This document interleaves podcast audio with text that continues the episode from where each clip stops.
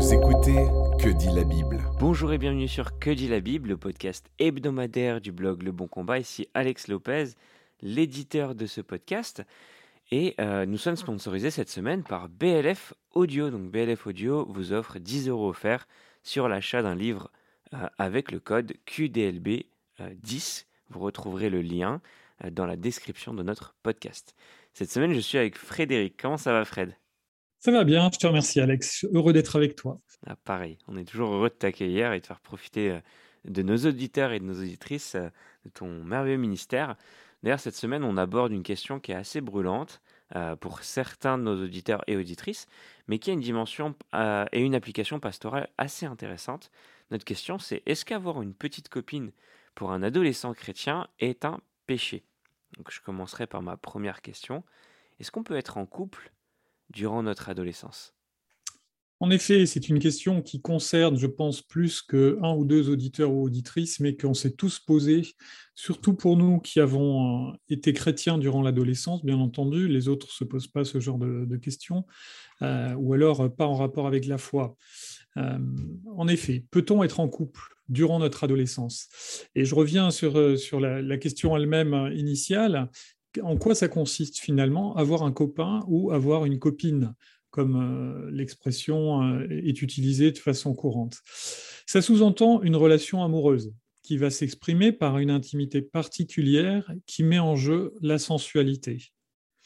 Et le sens habituel de cette expression signifie donc qu'on va, comme un couple, en particulier sur le plan des relations sexuelles, vivre euh, une relation intime avec l'autre, alors que bien souvent, dans les autres domaines, il n'y aura pas nécessairement de vie commune.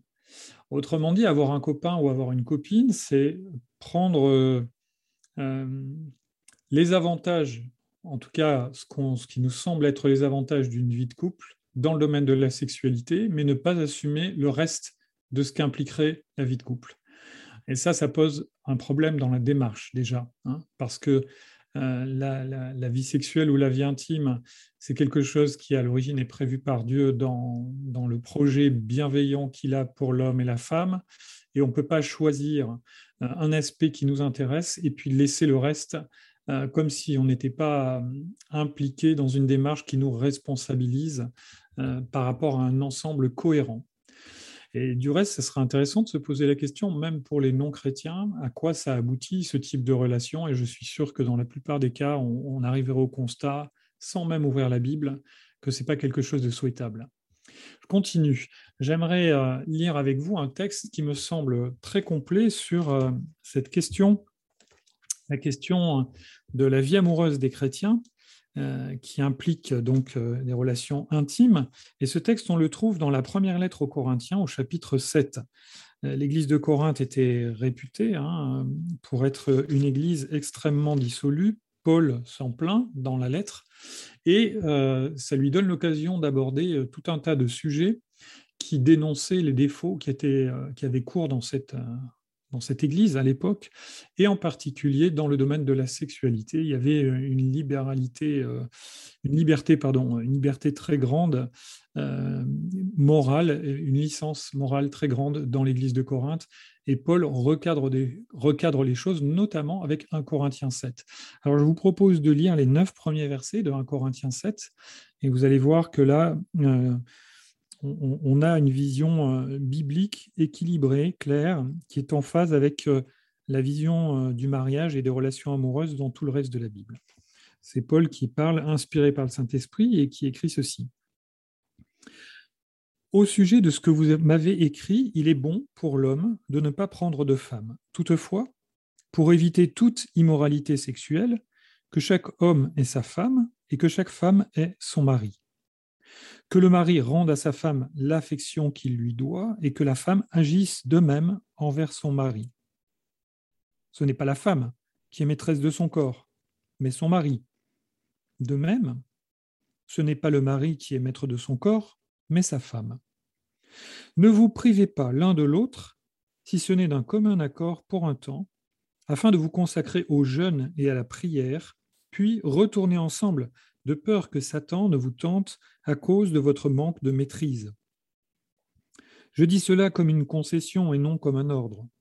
Je voudrais que tous soient comme moi, mais chacun tient de Dieu un don particulier, l'un d'une manière, l'autre d'une autre. À ceux qui ne sont pas mariés et aux veuves, je dis qu'il est bien pour eux de rester comme moi. Mais s'ils ne peuvent pas se maîtriser, qu'ils se marient, car il vaut mieux se marier que de brûler de désir. Je vous propose d'ajouter la lecture de trois versets qui sont un petit peu plus loin et qui vont nous donner un, un deuxième euh, élément important à prendre en compte pour la question qui nous occupe. Donc je suis au verset 25 et je vais lire jusqu'au verset 28. Au sujet des personnes non mariées, je n'ai pas d'ordre du Seigneur, mais je donne un avis, en homme qui a reçu du Seigneur la grâce d'être digne de confiance. Voici donc ce que j'estime bon, à cause des temps actuels de détresse. Il est bon pour chacun de rester comme il est. Es-tu lié à une femme? Ne cherche pas à rompre ce lien. N'es-tu pas lié à une femme? Ne cherche pas de femme. Si toutefois tu te maries, tu ne pêches pas. Et si la jeune fille se marie, elle ne pêche pas. Cependant, les personnes mariées connaîtront des souffrances dans leur vie et je voudrais vous les épargner. Voilà, jusqu'ici, la lecture de la parole de Dieu. Donc, on a ces deux passages. Et le premier passage nous montre très clairement, les neuf premiers versets du chapitre nous montrent très clairement que quand on est chrétien, on est soit célibataire et sexuellement abstinent, soit marié et sexuellement actif, et qu'il n'y a pas de troisième possibilité. Il y a seulement cette alternative-là entre ces deux possibilités-là. Et Paul sait de quoi il parle, puisqu'à l'époque où il écrit, il est célibataire. Alors certains pensent qu'il a été marié et qu'il est veuf, mais n'empêche qu'il n'est pas en train de dire aux autres faites ça, alors que lui euh, serait dans, dans une attitude, dans une situation où, il n'a pas à faire d'efforts dans le domaine de la sexualité. Ce qu'il commande aux célibataires, et il se l'applique à lui-même. Et puis, au verset 25 à 28, il y a cette mise en garde de Paul qui est là. C'est pas que Paul est opposé au, projet euh, bienveillant et bienfaisant de Dieu du mariage et du couple, mais il souligne une réalité que tous les couples connaissent bien, c'est que euh, le fait de vivre en couple ne fait pas disparaître de nos vies les problèmes. Au contraire, il en suscite de nouveaux. Il met dans nos vies des épreuves particulières qui sont liées à la vie de couple et ensuite à la vie de famille quand les enfants arrivent et qui, en toute logique, n'auraient pas été présents dans nos vies si nous ne nous étions pas mariés. Alors, on pourrait opposer à cet argument que le fait de rester célibataire toute sa vie représente aussi euh, certaines épreuves que les gens qui sont mariés euh, n'ont pas à assumer. On est d'accord. Mais je trouve que la mise en garde de Paul, elle est intéressante parce qu'elle casse la vision euh, naïve et un peu romantique qui consiste à dire je suis chrétien, une fois que je suis marié, je n'aurai plus jamais de problème dans ma vie sexuelle parce que ma vie de couple va répondre à à tous les besoins, à tous les désirs que je pourrais avoir dans ce domaine-là, et que ce soit d'ailleurs dans ma vie sexuelle ou dans les autres domaines, ma vie de couple en elle-même va être une bénédiction qui va mettre fin à, tous les problèmes que j'avais en étant célibataire. C'est faux. Qu'on soit célibataire ou qu'on soit marié, la vie est un combat, et ce combat, il est d'un côté entre ce que la sainteté euh, à laquelle la Bible nous invite pour ressembler à Dieu, et de l'autre, le tiraillement de notre propre péché et les incitations du monde qui nous entoure, qui sont le monde qui est en guerre contre Dieu. Donc ne croyez pas que le fait d'être en couple, quelles que soient les modalités du couple, on n'est même pas en train de parler du mariage, va résoudre et enlever euh, les problèmes que vous rencontriez quand vous étiez célibataire. Au contraire, Paul a tout à fait raison et il est, vraiment très pertinent en affirmant que on va avoir des épreuves en étant en couple, en étant marié, puisque c'est le, seul mode de, vie de couple que la Bible valide, qui, euh, qui n'aurait pas été présent dans nos vies. Et ça, c'est une réalité dont tous les couples, chrétiens ou non, prennent amèrement la mesure dès les premiers mois et les premières années de leur mariage. Il ne s'agit pas ici d'être pessimiste sur la vie de couple en disant que, vous savez, euh, ces espèces d'arguments euh, un peu blasés, euh, oui, c'est la corde au cou, c'est le boulet au pied, etc. Et on est en train de dénigrer le mariage ou la vie de couple comme si c'était la pire des choses. La vie de couple est destinée, par Dieu, était destinée à, par Dieu à, bénir l'humanité qu'il aime, mais elle n'est pas exempte des conséquences du péché, et qu'on soit chrétien ou non, il va falloir lutter avec ça et en subir d'une certaine manière les, douleurs, les conséquences dans le tiraillement que ça implique euh, dans notre propre personnalité, dans notre relation avec notre conjoint, et puis aussi par rapport au monde qui nous entoure et aux incitations qui sont là. Ne croyez pas que vous aurez terminé de vous débattre avec euh, des pensées de convoitise sexuelle parce que vous êtes marié, par exemple.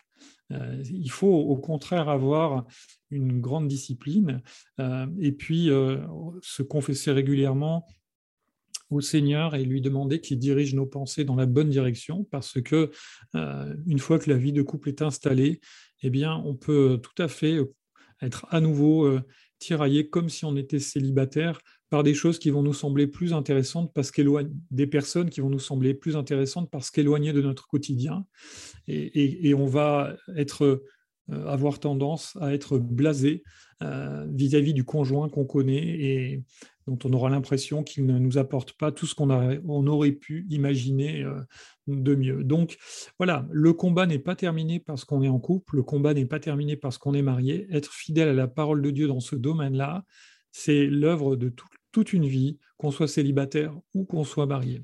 Je veux bien néanmoins considérer qu'être célibataire, c'est un fardeau particulier qui est différent de celui d'être marié, mais dire que dans un cas, on a tous les problèmes et dans l'autre, aucun, c'est un mensonge, et Paul démasque ce mensonge. Ah, merci, euh, merci Fred. D'ailleurs, euh, on en vient à une question un peu plus pratique, qui va un petit peu toucher vraiment le quotidien des personnes qui sont dans un célibat en étant adolescents. Euh, il y a quand même un certain sérieux biblique qui est enseigné dans nos églises. Est-ce que ça empêche tout type d'approche amoureuse du coup lorsqu'on est jeune ado, lorsqu'on est enseigné parallèlement à euh, faire les choses avec sérieux et dans une perspective sérieuse de mariage. En effet, on pourrait se demander, donc dans nos églises qui sont plutôt conservatrices, et bon, je sais que des églises ont pris leur distance avec ça en disant que ce n'était pas la peine d'embêter les jeunes avec euh, un comportement trop cadré, qu'on ferme complaisamment les yeux sur toutes les, pratiques de, de flirt, voire de, vie de couple qui peuvent exister euh, chez les ados ou les jeunes adultes. Mais on va dire, en ce qui concerne les églises qui essayent d'être, de prendre le texte qu'on a lu tout à l'heure au sérieux et de l'appliquer et de l'enseigner, eh bien, en effet, on pourrait se demander, alors, mais est-ce qu'un chrétien est condamné à être amputé de toute vie sentimentale avant le mariage? Est-il interdit d'être amoureux en dehors du mariage? Euh, il me semble que la seule situation amoureuse que la Bible considère en dehors du mariage lui-même, ce sont les fiançailles. Et les fiançailles dans la Bible, c'est pas euh, je sors avec une fille parce qu'elle est mignonne et puis euh, si vraiment ça marche, on réfléchira au mariage, mais les fiançailles en elles-mêmes, elles sont déjà un engagement très sérieux à respecter et à honorer parce qu'il précède toujours logiquement le mariage, qui est son aboutissement. Et à ce stade, l'engagement, dans les cas de fiançailles qui sont mentionnés dans la Bible, l'engagement entre l'homme et la femme sont déjà très forts, sans qu'il y ait, je le précise, de relations sexuelles entre les fiancés. Justement, on passe d'une étape à l'autre, notamment, pas seulement la validation euh, de la vie intime. Et normalement, il y avait aussi une cérémonie, etc., des réjouissances qui sont décrites ici ou là. Et puis, il y avait la fameuse nuit de noces qui faisait que le couple devenait intime sexuellement, alors que jusque-là, c'était un engagement, mais pas une consommation. Donc, pour les fiançailles, euh, la seule autre euh, on va dire, mention de, disons, amoureuse dans la Bible euh, qui vient euh, compléter celle du mariage, ben c'est les fiançailles et il n'y a pas de troisième, troisième possibilité. Il n'y a pas je fréquente une fille ou si je suis une fille, je fréquente un garçon, mais voilà, et je peux le faire en dehors de tout engagement. Il n'y a pas de mention dans la Bible de, de fréquentation et de vie de couple, sauf euh, à parler de débauche ou d'adultère. Euh, voilà. Donc, si on revient à la typologie du début, pour un chrétien, c'est soit célibataire abstinent, soit fiancé et toujours abstinent, mais dans la perspective du mariage, et soit marié et consommant. Et toutes les, tout type de relations sexuelles qui seraient hors mariage, euh, eh bien, seraient considérées soit comme de la débauche, soit comme de l'adultère. D'accord Le texte de 1 Corinthiens 7 que nous avons lu pose un cadre clair qui exclut toute relation sexuelle hors mariage. On va donc poser une nouvelle question. Est-ce qu'on peut envisager d'avoir une relation amoureuse sans relation sexuelle?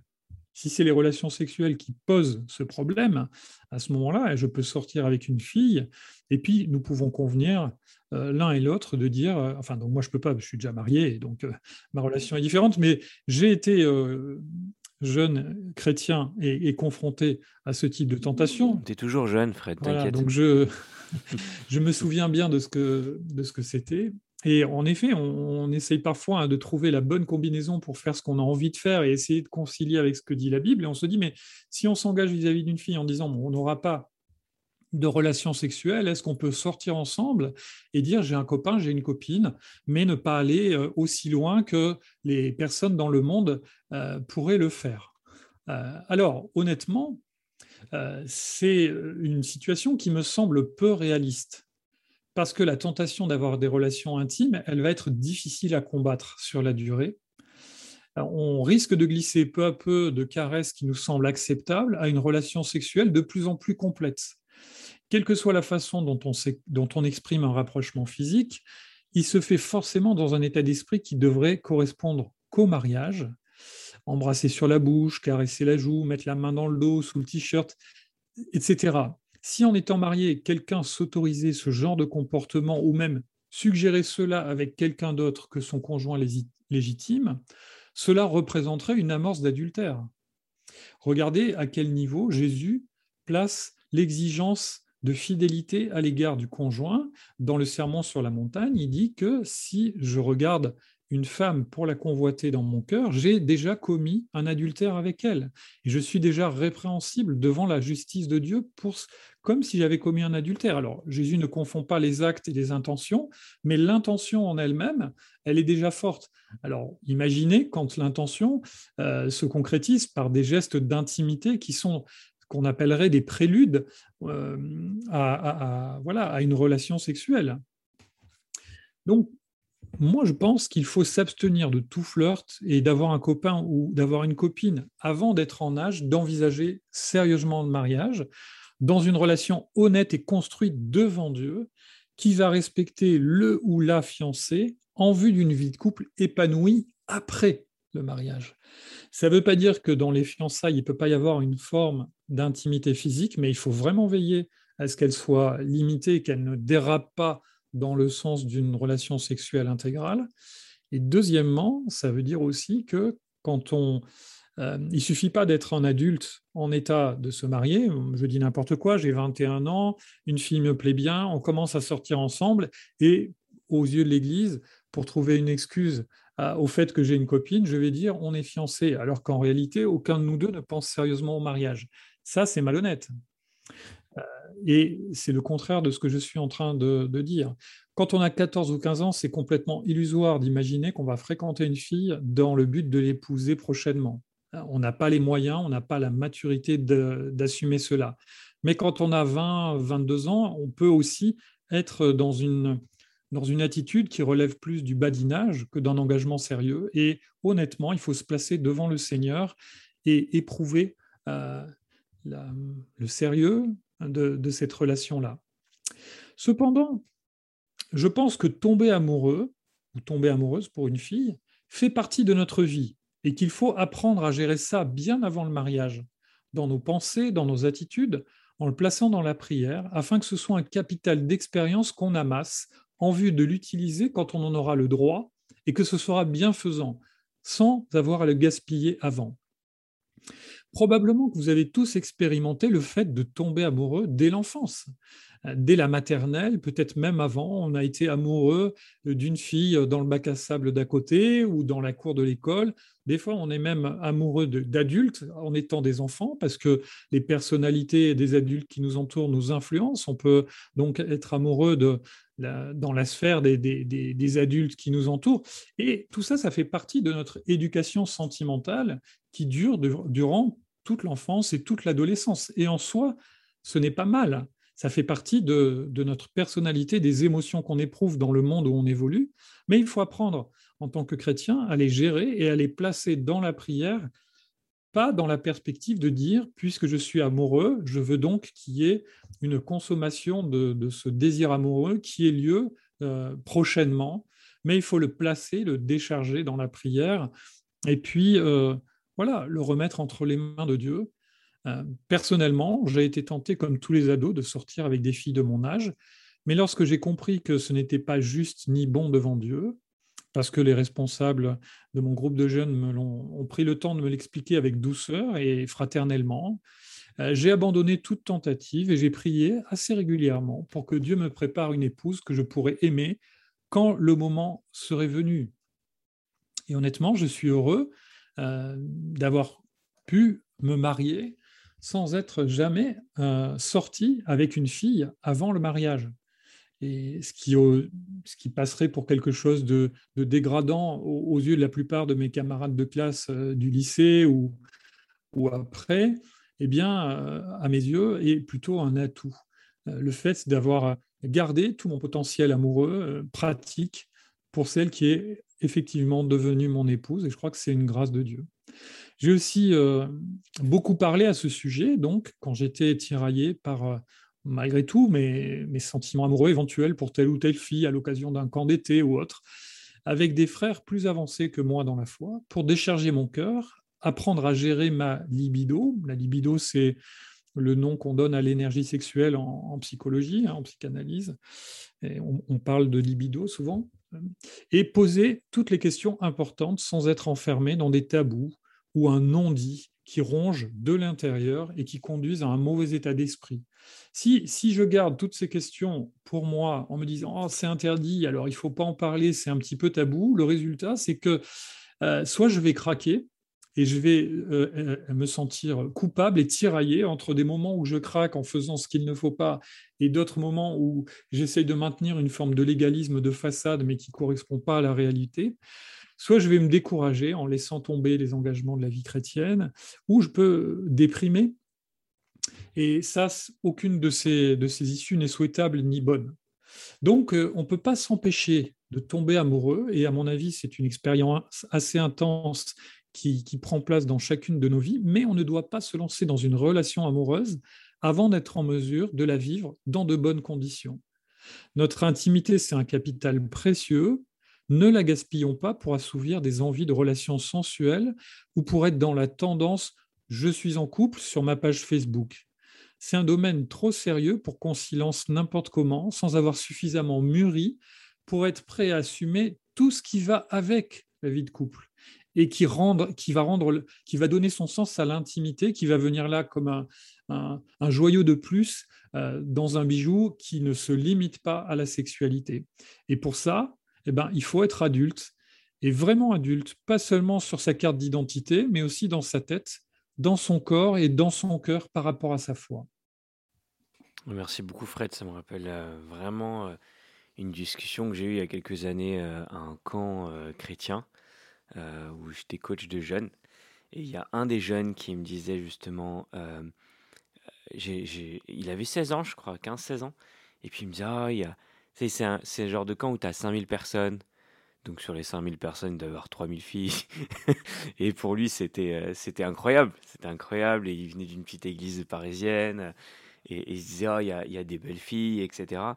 Et on se pose ensemble et on discute et, on essaye de creuser euh, euh, ce que cette dimension un peu relationnelle dont la Bible parle et, dont, et le cadre sain qu'il fixe.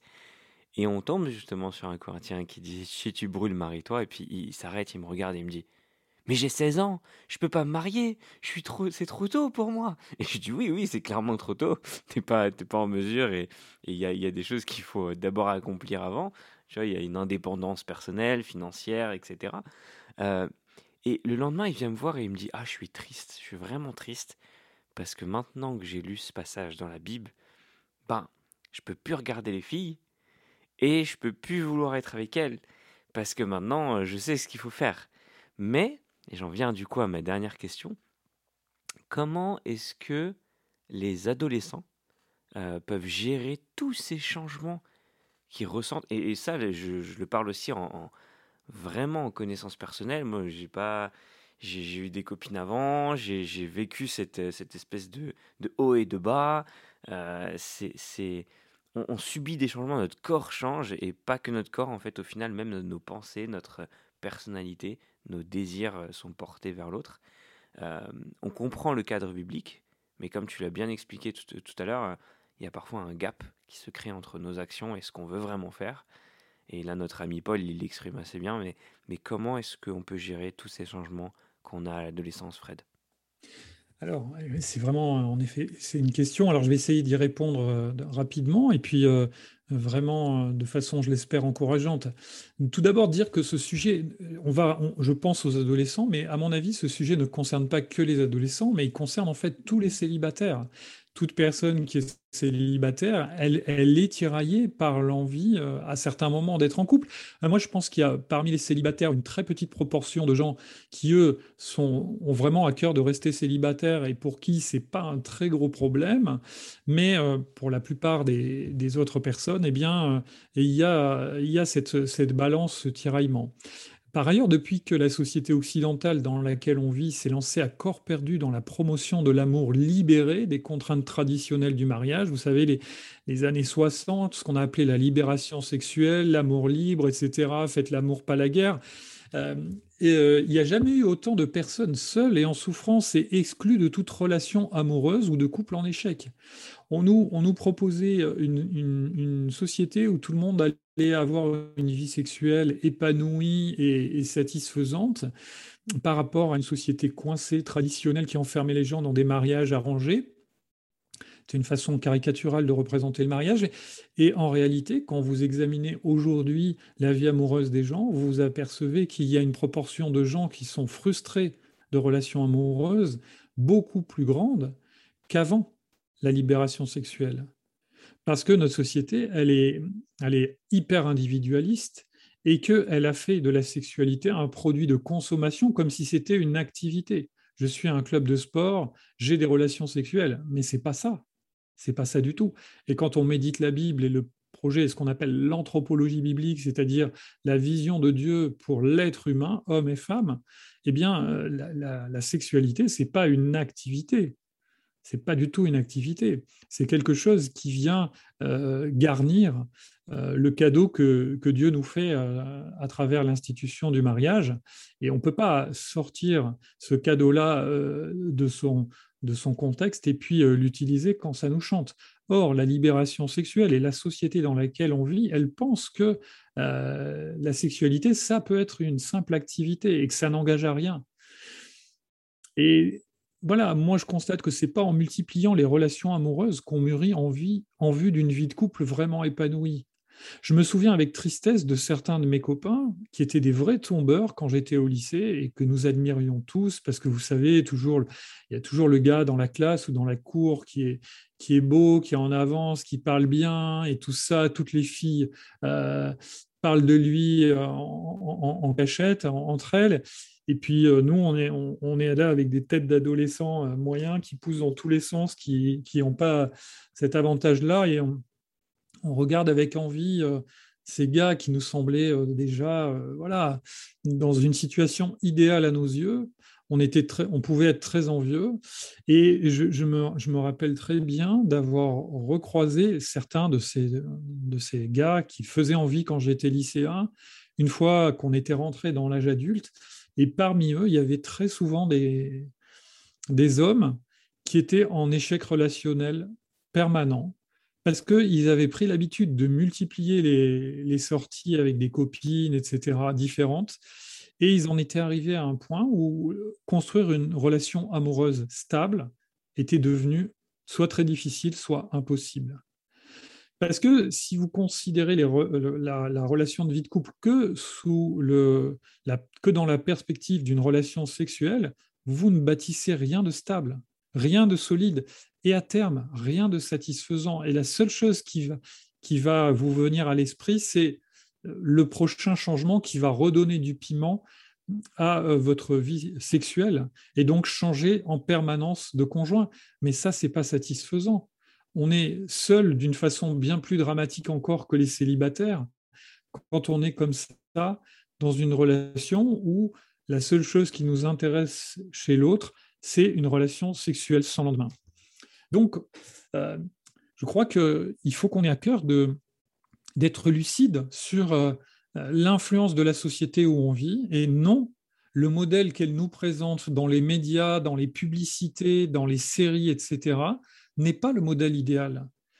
Tout le monde court dans la mauvaise direction et personne ne voit que le roi est nu. Vous connaissez ce conte d'Andersen le roi était nu et tout le monde, par courtoisie, faisait semblant de croire qu'il était habillé jusqu'à ce qu'un enfant se moque de lui. Et à ce moment-là, tout le monde a éclaté de rire en constatant que voilà et, que le roi était nu effectivement. Et c'est la mauvaise solution. La vie de couple à 14, à 15 ans, à 16 ans, les copines, etc. La vie sexuelle, la première relation sexuelle, adolescence, c'est je veux dire, il n'y a pas de bonheur dans cette direction-là. Il n'y a que des, des souffrances, des choses gaspillées. Et ce n'est pas de cette manière-là qu'on réussira, euh, euh, qu'on peut réussir une vie amoureuse équilibrée telle que Dieu euh, la veut pour ses enfants. Mais j'ai conscience qu'il y a une part de frustration dans ce que je dis, parce que, comme tu le remarquais dans, ta relation avec tes échanges avec ce garçon, eh bien, Dieu nous demande, tant qu'on est ado et qu'on n'est pas en mesure d'assumer qu'on n'est pas des adultes finis et complets, il nous demande tout simplement d'attendre. Et on est à une époque où l'adolescence dure longtemps. Euh, à l'époque de nos grands-parents, on pouvait se marier parce qu'on rentrait sur le marché du travail entre 14 et 18 ans, et euh, vous pouviez déjà être considéré comme un jeune adulte en état de vous marier très jeune, à 18, 19 ou 20 ans. Aujourd'hui, la moyenne des mariages, elle se produit plutôt aux alentours des 30 ans. Et donc, ça veut dire il faut attendre longtemps et j'ai conscience qu'il y a cette frustration-là qui peut devenir un fardeau. Je, termine en soulignant qu'il ne faut pas croire que le fait d'être marié, je le répète, fasse disparaître toutes les tentations et les problèmes liés au désir sexuel. Vous n'allez pas tout régler dans votre sexualité parce que vous serez marié. Là aussi, ça va vous demander une discipline, un effort et de la prière. Et puis, après le combat de l'abstinence du célibat, il y a le combat de la fidélité dans le couple marié, qui doit être mené avec fidélité et persévérance par les deux conjoints. Deux combats à mener contre notre nature pécheresse qui voudrait placer nos désirs et nos envies au-dessus de ce que Dieu a déclaré bon et juste. Dans tous les cas, pour mener ce combat efficacement, vous avez besoin de la Bible, vous avez besoin d'une prière persévérante. Vous avez besoin de votre examen de conscience et de confesser vos fautes, pensées, paroles et actes dans vos prières. Et vous avez besoin d'une vie d'église avec des frères et ou des sœurs à qui parler de ces choses? Des personnes qui soient plus mûres que vous dans la foi, dont vous ne risquez pas de tomber amoureux ou amoureuse, je le précise. Le but, c'est pas de, de, fuir une situation pour tomber dans une autre qui soit pire, mais quelqu'un qui soit vraiment un référent pour vous et qui puisse prier avec vous, vous encourager. Moi, j'ai eu la chance d'avoir des personnes sur ma route qui étaient comme ça. Alex nous dit qu'il a joué ce rôle-là auprès d'un jeune dans un camp. Et puis après, eh bien, moi, dès l'âge de 16 ans, quand j'ai compris ça, j'ai eu à cœur de prier en disant Seigneur, pour l'instant, euh, je ne peux pas avoir de vie de couple, mais j'en ai très envie et je te demande de me préparer la femme que tu, que tu veux pour moi et de m'aider, moi, à me, à me, préparer en vue du mariage. Je ne dis pas que quand je me suis marié, j'étais un, mari parfait et il m'a fallu faire de, encore bien des progrès dans ce domaine-là, mais c'est peut-être une manière d'orienter aussi notre énergie dans ce sens-là. Et puis, une fois qu'on est euh, fin de l'adolescence et jeunes adultes, mais moi je pense qu'il faut aussi fréquenter des activités d'église ou inter-église où il y a des jeunes de notre âge. Parce que si vous ne fréquentez que votre milieu professionnel ou votre club de sport du quartier, vous allez finir par tomber amoureux de gens qui ne sont pas chrétiens. Et là, c'est encore un autre problème.